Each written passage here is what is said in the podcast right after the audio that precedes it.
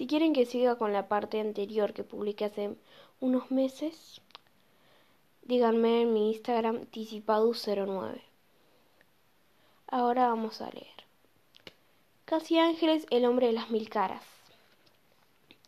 Bitácoro personal de Bruno Agüero. Fecha terrenal 7 de julio de 2011. Existir ahí, donde no hay tiempo, es toda una aventura. En este lugar donde existo, no hay antes ni después, ni ayer ni mañana. Por eso, lo que voy a hacer es una hazaña. Escribir una bitácora. Bitácora, me gusta esa palabra. Bitácora, bitácora. Escribir una bitácora, es decir, un diario, una crónica. Es casi una contradicción. ¿Cómo escribir una crónica donde no hay tiempo? ¿Cómo relatar lo que pasó ayer si no existe hoy ni el mañana? ¿Cómo relatar lo que pasó ayer si no existe el hoy ni el mañana?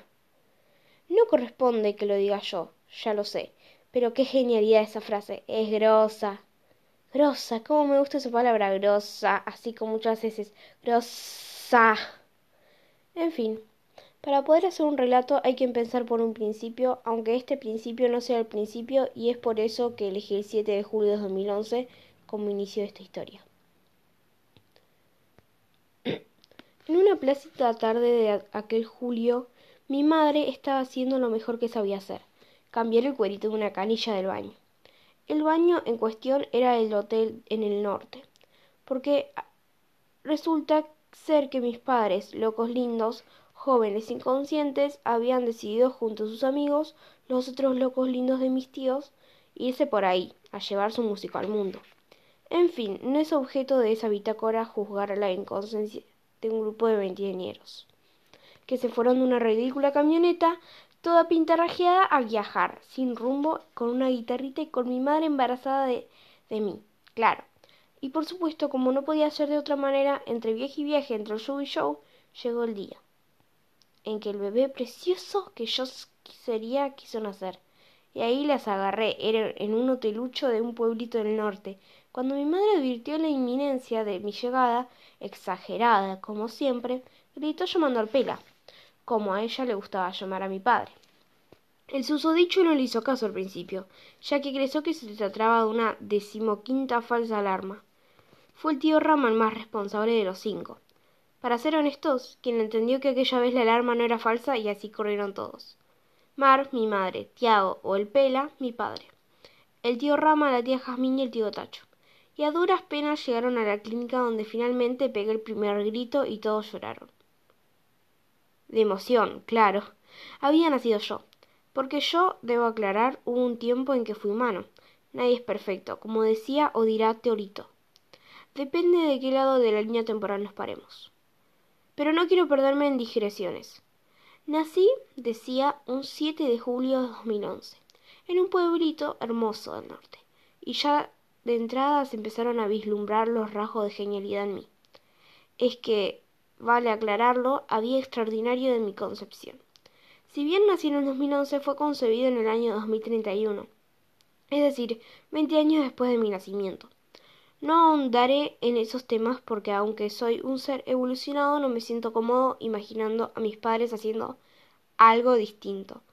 Único en la historia, mi caso, cómo se explica que yo haya sido concebido 20 años después de nacer será un objeto de otro relato.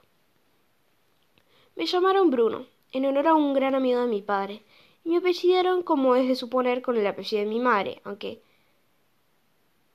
mi madre se resistió a la costumbre machista del apellidar por línea paterna.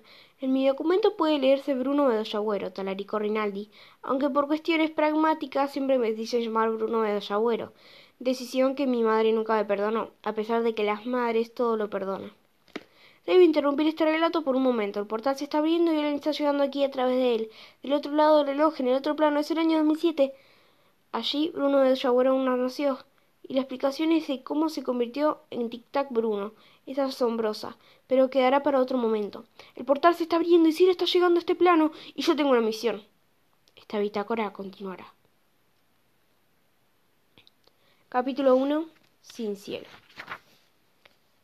La misteriosa desaparición del cielo fue un golpe muy duro para todos. Y aunque Con el correr de los días y los meses fueron sobreponiéndose e intentaron continuar con sus vidas, un velo de tristeza y de ausencia se había instalado sobre todos. Nada era lo mismo sin cielo. Una vez más, el malvado Bartolomé Bedoya Agüero, presidente de la Fundación BB, la siniestra institución se había explotado durante años a los mismos niños que aparentaban proteger, fue responsable de impedir que Cielo y su amado Don Indy se casaran.